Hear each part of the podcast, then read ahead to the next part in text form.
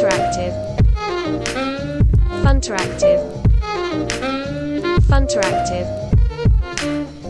Radio. こんにちは、ファンタラクティブの井村です。こんにちは、ファンタラクティブデザイナー中村です。いや、今日はというか、年明けいろいろと連休とかもあり、今週からなんか久しぶりに集合になるのかな。そうですね。あの、誰かが、あの、優しいスケジューリングだっつってましたね。週2から入って、週4、週5みたいな、鳴らしがあるみたい そうかもね。な。うん。2024年、あの、体験設計いけてるみたいな話を誰かしてた気がします。2月は2月でね、まだ天皇誕生日があって、多分3連休が2回あるんだよね、きっと。へいや、多分、多分だけど、ちょっとあんまり、あ、でもそうだね。うん。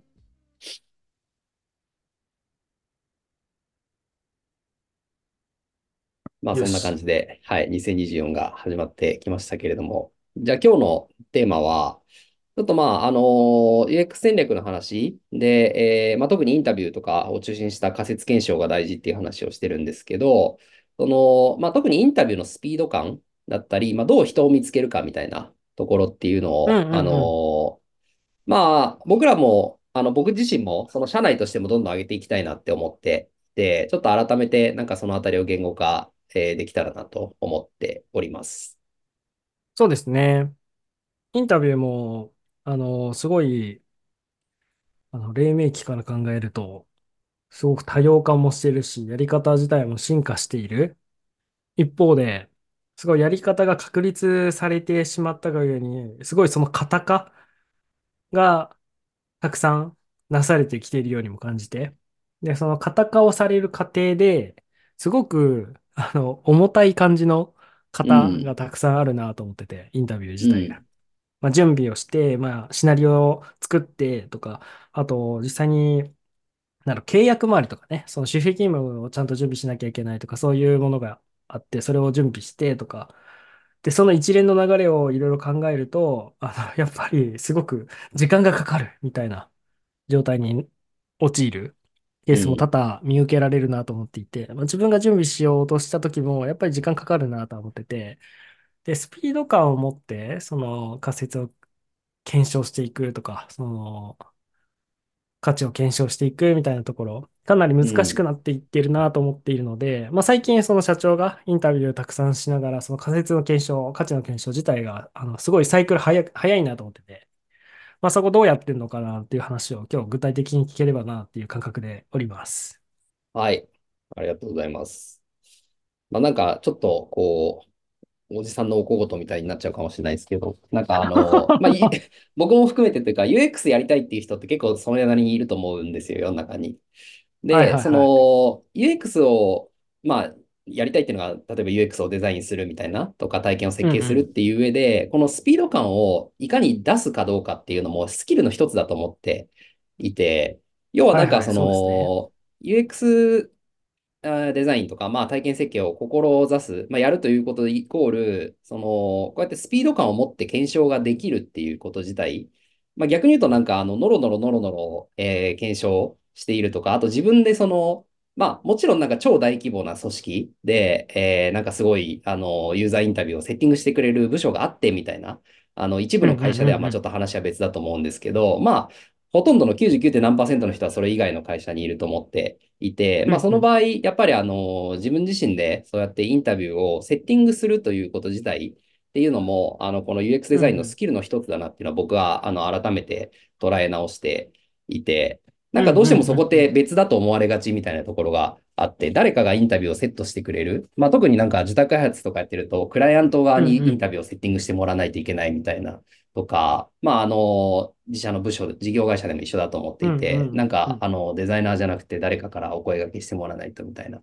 感じがあると思うんですけど、まあ、なので改めてちょっとそこをスキルの一つとして捉えたときに、じゃあどういうふうに、あの、手法としてやっていけばいいんだっけみたいな話をしたいなと思っておりますと。はいはいはいはい。なるほどね。いや、確かにインタビューをセッティングするところ、まさにあの、鈍足になりがちなポイントですね。え、うん。極論なんんか、インタビューがうまいうまくないみたいなより、まあ、それももちろん大事なんですけど、うん。それ以上になんか、まずこのスピード感があって、うん。あのースピードと、あとボリュ、ボリューム量をうん。両方担保できるっていうこと自体、まあ、どんどん気づいうん。たら人うん。に聞きに行っちゃってるっていうこと自体が、あうん。のー多分この UX 体験設計のスタートなんだろうなっていう気がうん。うん。個人的にはうん。うしてんますね。そうですよね。仮説検証も、あの、80%ぐらいまでは割とすぐできるっていうのが明確にありますからね。そのスピーうド自体がん。正義っていうのは明確にありますね。で、えっと、ちょっとまあ、個人的に、あの、まあ、今でも、あの、特に新規事業の方で、あの、月に、うんうん。まあ、あの、少なくとも2、3人とか、あと、まあ、多い時は、えー、10人近くインタビューしてる時っていうのも結構あるんですけど、まあ、僕個人的にどういうところで、あの、リクルーティングというか、えーインタビューのお声掛けしてるかみたいなお話で言うと、えっと、まずはやっぱり、あのお知り合いですね。一番、あの、あるのは。で、あの、今までお会いした方っていうのを、まあ、思い返しながら、えーまあ、クライアントも含め。てなんですけど、クライアントだったりうんとか。あの、どこかイベントでお会いした方だったりとか、まあ、あと全うん然、あの。関係ない、えーなんていうのかな。別に特に一緒に仕事したことあるないとかってあんまり関係なく、えーお会いしたことのある方、まあ、もしくはそのお知り合いとかっていうところ。っていうのに、えーお声掛けしていくっていうのは、まあ一番多いパターンですね。まあ、僕の場合は多分、7、8割が結構そういう、あの、直接のお知り合いに近い形で、えーまあ、ほとんどの方はお久しぶりなんですけど、まあ、何年ぶりとかに、えー お声掛けして、あの、今こういうことをやっていまして、えーこういうところでっていうので、あの、まあ、特に Facebook メッセンジャーだったりとか、まあ、場合によってはうんう Twitter のん。DM だったりとうんうか、んうんうん。えーそうですね。まあ、それぞれ連絡が取れる何かしらの手段。まあ、メールの方もいるし、 Slack の方とかもいるんうんうん。ですけど、えーで、お声掛けするっていうのが僕の場合は一番多いですかね。うんうん。あと最近、あの、実際に使ってみて、あの、インタビューが組めたサービスで言うと、えーまあ、結構デザイナーの方よく名前挙げるんですけど、ユニ、ユニリサーチっていう、うんうあ。の、インタビュー、まあ、プラットフォームというか、えー結構人がいっぱいいらっしゃって、そこに対してあの特定のお題で募集できるっていうプラットフォームがあって、まあ、僕。先月、今月か、初めて使ったんですけど、あの、はい、そこから一件インタビュー組めたりとか、あとはビザスクライトっていう、まあ、ビザスク本体の方は結構、あの、がっつり法人向けっていう感じで、結構初期費用。が高かったりするのかなと思うんですけど、えービザスクライトの方は、まあ、一件からでもインタビュー個別で組めるみたいな。のがあって、まあ、あー謝礼で、多分それぞれ、まあ、ユニリサーチの方は多分自分で設定できるのかな？ビザスクの方は、あの、どっちかっていうと、ユーザーさん側が設定しているケースの方が多いのかなと思うんですけど、まあ、僕の場合は両方とも、えっと、1万円ぐらいかな？の、えー1回で、うんあの、謝礼っていう形で、えーインタビュー組まさせていただいたりしております。うんうん。あとは、まあ、あの、社内で当てはまりそうな人がいるケースであれば、全然社内で、えーまあ、インタビューというよりか、どっちかというとユーザビリティテストとか、あの、そっちの方が多いは多いですけど、まあ、社内の人でも構わないかなと思いますし、はい。まあそういった形で、えー基本的にはインタビューをセッティングしている。あとちょっとついでに喋っちゃうと、まああとはその、例えばなんか、特定のその何か病気にかかったことがあるだったりとか、あの、特定の何か、えーえー業種に、あの、従事したことがある。まあ自分があんまり普段お会いしないような、えー何かステータスを求められる。まあ年齢層うんうん。もそうですけど、場合、まあ、例えばあと海外の方だったりとか、みたいな、えーそういうちょっと、えーマニアックなものを求められるときっていうのは、えーやっぱり、あのちゃんとした、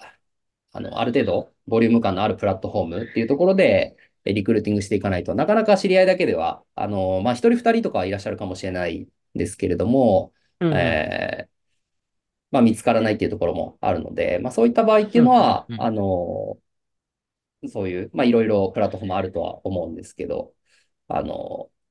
まあ、ちょっとお金はかかりますけど、そういうプラットフォームで探すっていうのも検討すべきかなっていうふうには思いますね。まあ、あともう一つあるのはあんれか、その、まあ、クライアントとかで事業会社の方であれば、直接そのお客さん、まあ、ユーザープールっていうのを持っているとは思うので、えーまあ、なんか営業先だったりとか、カスタマーサポートでえ。連絡がつく方だったりとか、まあ、もしくは、あのメルマガみたいなもので、えーこういう方に今インタビュー募集していますみたいなものをサービス上で投げさせていただいて、まあ、そこから、うんうん。あの、お返事があってご協力いただける方にご協力いただくみたいなところっていうの。も、まあ、さっきのそうですね、2番目に多いのは今の方法かな。あの、直接の知り合いが一番多くて、まあ、2番目は、あの、クライアント含めて、そのサービスの利用者みたいなところに、あの、直。接インタビューさせていただくっていうのが、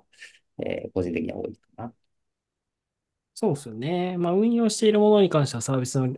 あの利用者の声をうん。聞けるっていうのは一番いいですしね。まあ、そのユーザーの属性とか、あの、ある程度数値で分析もしやすいのでね、あの、特定の層にアプローチはしやすいっていうのは間違いないですよね。なるほど。お知り合いが多いと。このインタビューをセッティングするそのスピード自体も、あの、スキルだってさ、冒頭に言っていて、で、実際にその、スピード感を持って集める方法、井村圭介の場合を教えていただいたんですけど、このイン。タビューをセッティングする、あの、スピードが遅くなる理由って何でなんですかね？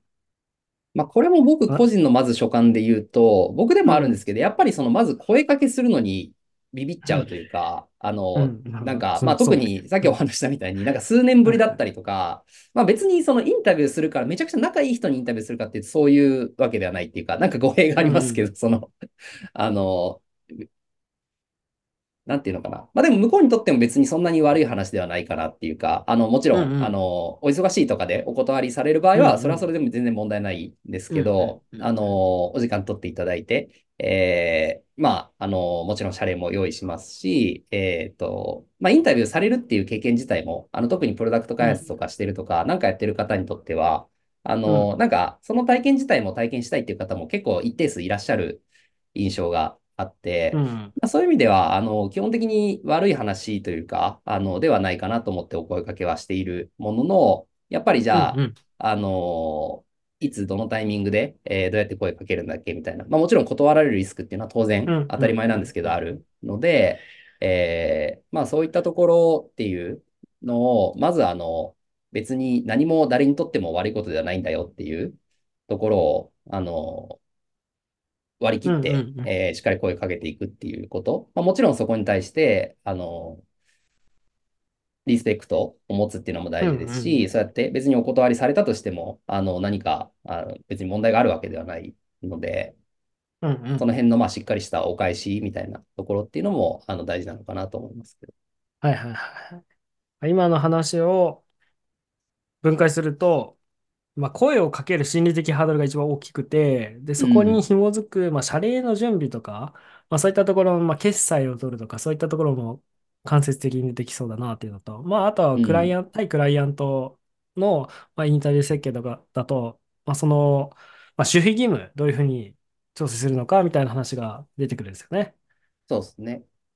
で、まあ、利用するサービスによっては、そこも打破、まあ、先ほど言ってたビジネスフライトとか、あの、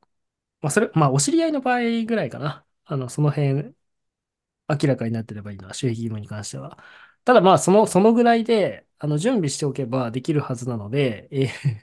やっぱりそのスピードを持って、あの、やることが大事だという意識、そこが明確なスキルだと思っていること自体がもしかしたら重要なのかもなっていうのは今話を聞いてて思いました。ありがとうございます。いや、いい、だいぶ、あの、分解していただいたなと思ってて、まあ、今言ったみたいに、あの、声かけの心理的ハードルが僕的には一番高いと思ってますっていうのがうん一つ。と、あとさっき言ってた守秘義務の話も、そのうん一つのハーうん。ドルになってると思うんですよ。で、例えば、そんの、まあ、これは僕はあんまり思わないんですけど、あの、インタビ。ューして、そしたら自分たちのアイデアが外に漏れてしまうんじゃないかみたいなお話。で、えっと、まあ、そこに関しては、なんか、まあ、考え方いろいろあると思うんですけど、僕はまあ少なくとも実写事業に関しては、なんかアイデアなんて、あの、別にちょっとそんな、あの、内容が漏れたからといって、その、別に真似されるようなもんでもないっていうか、できるようなもんでもないと思ってうんういん。て、あの、まあもちろんあると思うんですけどね、世の中的に。で、あと、どっちかというと、アイ。デア的なものがバレちゃいけないっていうよりかは、あの、もちろん当たり前ですけど、自分たちが持ってる個人情報みたいなものはバレちゃダメですし、バレてるというか、あの、外に流してはいけないですし、あの、何か、なんかそ。の、例えばこの時期にプレスリリースを打たなきゃいけないものみたいなうんものっていうのが、あの、まあ、例えばそういう IPO の情報だったりとか、何か、うん。あの、何か法的にこの日に、あの、変わるものがあって、そこに対して出す予定のものみたいなものっていうのは、まあそういうなんか情報統制みたいなものはある程度しっかりやった方がいいだろうなと思いますけど、まあそれ以外の部分っていうのは、あのやっぱりその仮説検証をするっていうことは、その仮説を誰かに当てていかなきゃいけないので、あの、そこにこう、ハードルを設けすぎると、なんか。本当にこの仮説って人に隠さなきゃいけないもんなんだっけっていうところうんうん。は、あの、改めて、あの、それぞれのサービスの、えーまあ、インタビュー、設計する人がやっぱ考えた方がいいんだろうなと思いますよね。それってなんで隠してるんでしたっけ？ね。うん、うんうんうんうん。まあ、その仮説を検証できる価値について、ちゃんと認識を合わうん、せられるといいかなと思っていて、何のためにインタビューするんだっけ？みたいな話と、その仮説自体を、あの、ユーザーに当てられる価値自体がものすごく高いという話がちゃんうん、と理解できて、それが訴求できているのかみたいなのも、もしかしたらこのインタビューをセッティングする、その重要度みたいなとうん、ころに、あの、意識が向くのかなと思っていて、多分そこに気づけるか気づけないかっていうところと、そこをまあ理解してもらえるか、まあ、自うん、分自身が理解して、あの、ちゃんとシェアできるかどうかっていうところも、あの重要な要素になってくるんだろうなっていうのは、まあ今、話を聞いていて思いました。うん、うん。あと、まあ、いやー、3確か番。目みたいな、うん、あの、そのインタビューの声かけしづらくなる3番目に、まあ、これ結構デザイナー側でもあるなと思うし、うん、結構いろいろな会社であるなと思うんですけど、やっぱり今、安田がちょっと言ってたことと近くて、そのうん。結局、なんか自分の中での思い込みというか、が強い、強あかったりとあ、はいはいか、はいはい。別になんかこれって人に聞いてもしょうがないですよねみたいなものをやっぱ最初からうん、思っていたり、あとはなんかうん、その逆にお客様思いすぎて、そのお客様にこんなことを聞くなんて申し訳ないみたいな、あのうん、自分たちでうん、考えなければいけないことでしょ、これはみたいなのとうん。かも、あの、たまにあるなと思ってい確かに。て、まあ、それはなんか、そうですね、インタビューうん、のスピード感っていうよりかは、まあ、そもそも、あの、こういう UX 戦略、UX リサーチに対する捉えうん、方みたいなうん、ところはあると思うんですけど、これはなんか結構デザイナーでもあるあるの一つだなとはうん、思ったりしうん。ますよね。そうですね。あと、うん。検証すべき価値のピックアップができてなくて、で、その、まあ、聞かなくていいでしょうって結論になっちゃうとか、で、その部分的にでもいいから聞くような工夫っていうのは、やっぱできるっていうのを、あの、知ることも大事かもしれないですね。いや、こんなちょっうん。とのことを聞くためにインタビュー組むんですかみたいな話とかも含めてあると思ってて。うん。で、軽いんだったら、その軽くできる方法もいっぱいあるはずなのでね。うん。まあ、そういった視点で、あの、価値検証っていうのがいっぱいできるといいと思うんですよね。いや、いいまあ、レビューね。の延長ぐらいの感覚でガンガンできるような、あの、感覚をデザイナー自身も持てるといい、いいですよね。そうですね。まあ、特にイうん。ンタビューまだまだ不慣れな会社、不慣れなデザイナーとか、まあ、そういう、あの、リサーチャーに関しては、なんていう。か、あの多分そんなに最初からすごいインタビューがで、いいインタビューができて、で、めちゃくちゃいい仮うん説を用意して、それに対してものすごい情報量をボンって引っ張ってこれてみたいなうん。うん。ことが、なんか一発目からできるっていうのは結構難しいと思ってるんですよ。うんで、もちろん一。回一回、なんかインタビュー自体っていうのはすごく、あの、本当に一期一会みたいなところで、あの、希うん。少価値があるので、一回一回大事にするっていうのは僕も大切だなと思う一方、で、うんうん。なんかいきなりその、初っ端のインタビューから100%の成果を求めないみたいなところもやっぱ大事で、まあ一回インタビューやってやっぱり振り返って、次に、あの、もっと、じゃあ仮説の持っていき方が良くなかったのかとか、ちょっとなんか質問するときにどうしても喋り方が緊張してしまったとか、シナリオをしっうん。かり書きすぎて、あの、横道にそれられなかったとか、逆にシナリオが少なすぎうんうん。て、あの、なんか時間が余っちゃったとか、あの、うんそういううんところとかも含めて、まあ、一回一回やっぱり、あの、実践と振り返りが必要で、まあ、どちらかというと、なんか完璧を求めすぎるよりかは、僕は実践をどんどんどんどんやって、まあ、あの、100%の成果は得られなかったかもしれないけど、あの、次にまたやってみようっていうのをずっと繰り返していくっていうのが一番うん。大うん事なのかなと思いうんうん。ますけどね。そうですね。うん。まああとは、その1回1回を大事にしようっていうと、どうしても1時間とか、あの、1時間半とかのワンセットになりがちなんですけど、結構うん。短めのインタビューたくさんやるの結構大事だなと思っていて、まあ、さっき言った。仮説、小さめの仮説で15分とかでパッと終わるような、あの、やり方ができたりすると、すごく回数もこなせますし、爆発こなすという意味でもすごく経験にはなるので、まあ、そういうん。うのを、あの、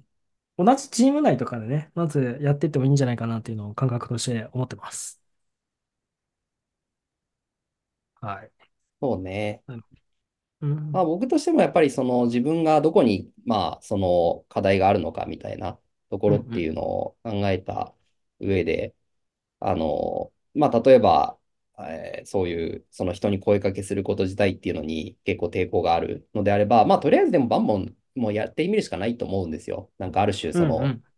営業の、まあ、テレアポとはちょっと違いますけど、なんか、あの、うん。声うん。かけないと始まんないよねっていうところと一緒で、うん。うん。あの、そこ自体はもうやっていくしかないのかなと思いますし、まあ、あとは、あの、常にそのプールを広げるというか、あの、いろんな人うん。に会ったりとか、あの、あとは何か自分でイベント開いてみるとか、あの、記事をうん。書いてみて、うん。うん。そうやって、あの、イベン、あの、インタビューにご協力していただく方を何かしら募集し、普段からしておくみたいなとこうん。うん。ろとか、やっうん。ぱりまあ、うんそういう、あの、自分自身でプールを広げる努力みたいなのっていうのは、あの、まあ、特に僕みたいな人間は日々していかないと、あの、いけないのかなっていうのは思ってますけどね。まあ、ある意味でさっき言ったそのインタビューをセッティングするスキルの一部につながってるって話ですね。そうだね。うん。単純にその自分の中で自分の知り合いのプールが増えるっていうのもすごく重要な要素ですよねっていう、まあ、UX リサーチとか体験設計、あの、リサーチをするっていうスキルに関しては、そこもあの価値があるよねっていう話ですね。うん。まあ、どうやったら自分がイン。タビューしたい人たちと知り合えるんだっけみたいなところうんっていうのは、や。っぱ常日頃考えておく必要があるよね。そうですね。まあ、あの、ドメインによってはすごいマニアックな領域で、あの、インタビューうん。自体がすごく難しいっていうのも、まあ、多々あるんですけど、まあ、そこに行き着くために、なんかうまくその、パスがあるような状態っていうのは、すごくありがたいことだったりはするんで、日々うのん。日常生活の歩み方っていうのも、改めて重要な要素の一つかもしれないですね。いや、大事だと思いますね。やっうん。ぱり。まあ、そこまで含めて自分の仕事だっていうふうに思えるかどうか。で、やうん、うっぱ、ん、この会計の設計できるかどうかっていうのは、あの、変わってくると思いますね。やっうん、ぱそこはうん。うん受け身だと本当にできないんじゃないですかね。やっぱそもそも。まあ、そうですね。う本当ん。にユーザー体験設計を担っていくんだってなっていくと、やっぱそういったアクションっていうのがすごく必要になってくる、来ているし、うん。あの、分析をしていくための、その一時情報の取得自体にすごく価値がやっぱ高まっていきますね。うんうんで、なんとなく情報収集するんじゃなくて、ちゃんと仮説を検証するための、そのスピード、えー最短距離を歩めるようなノウハウの蓄積っていうのが改めて必要だなっていうのを、まあ、話してて思いましたね。うん。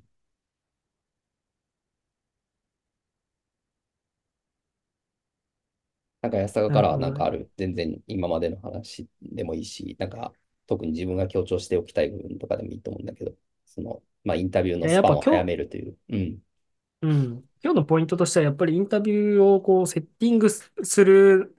そのスピードがスキルだっていうのが、うん。ああ、なるほどなって、あの、僕の 気づきになっていて、だからそこを捉えられるかどうか、そこが重要なんだっていうふうに思えるかどうかはすごくそのビジネスパーソンとしても重要だなと改めて思います。なんとなくインタビューっていうのがポーズになっちゃってるケース、最近うん。あるんじゃないかなと思ってて、インタビューしましたとか、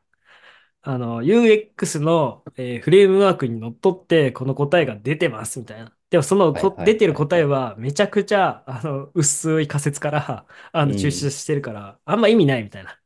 そういうケースも全然ありそうだなと思って改めてき、あの、なんだろう。なんかポーズのインタビューじゃなくて本質的なインタビューにを考えると、そのインタビューをセッティングするそのスピードっていうのはめちゃくちゃ高い価値だなっていうのと、なんかそこをすごい意識してあのやっていかないと、本当に、まあ、なんか今言った薄っぺらい仮説のもと成り立った、あの、なんだろう、答えうん。が出てきてしまって、結局当たらないとか、うんうんこれうん。リサーチして結果出してるんですけどね、みたいな。で、その UX 戦略自体のなんか価値自体を貶める行為になってしまうんじゃないかみたいな、うん。あのことを今改めて思ってしまいました。まあそうだね。気をつけなきゃいけないポイントですね。うん。うん。まあ厳しく言えばやっぱりそのユーザーインタビュー自体をセッティングできない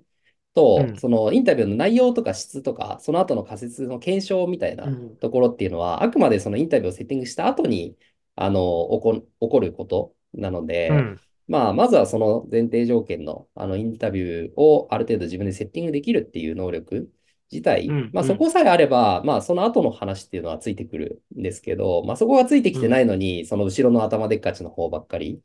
あの、やりすぎると、えー、まあうまくいかないんじゃないかっていうのはありますうんよね。うんうん。うんいや、わかるな。でも最近は、やっぱりその、さっき言ったビザスクライトとか、ユニリサーチとか、あのツール自体の進化とか、あの、一昔、まあ、そそれこそ2、3年前、5、6年前に比べて、はるかにインタビューしやすい状態は、うん世の中的にできてきている気がするので、そうですね。ね、SNS とかも含めてね、うん。って考えると、まあ、やらない理由はないし、やらない理由をなんか自分で作っちゃってないかっていうのを、あの、改めてね、考えないといけないかもしれないですね。はい。ありがとうございます。はいじゃあちょっとなんかあっという間に結構時間が過ぎた印象があるんですけど、まあそんな形で、えーインタビュー、どんどんどんどん、あの、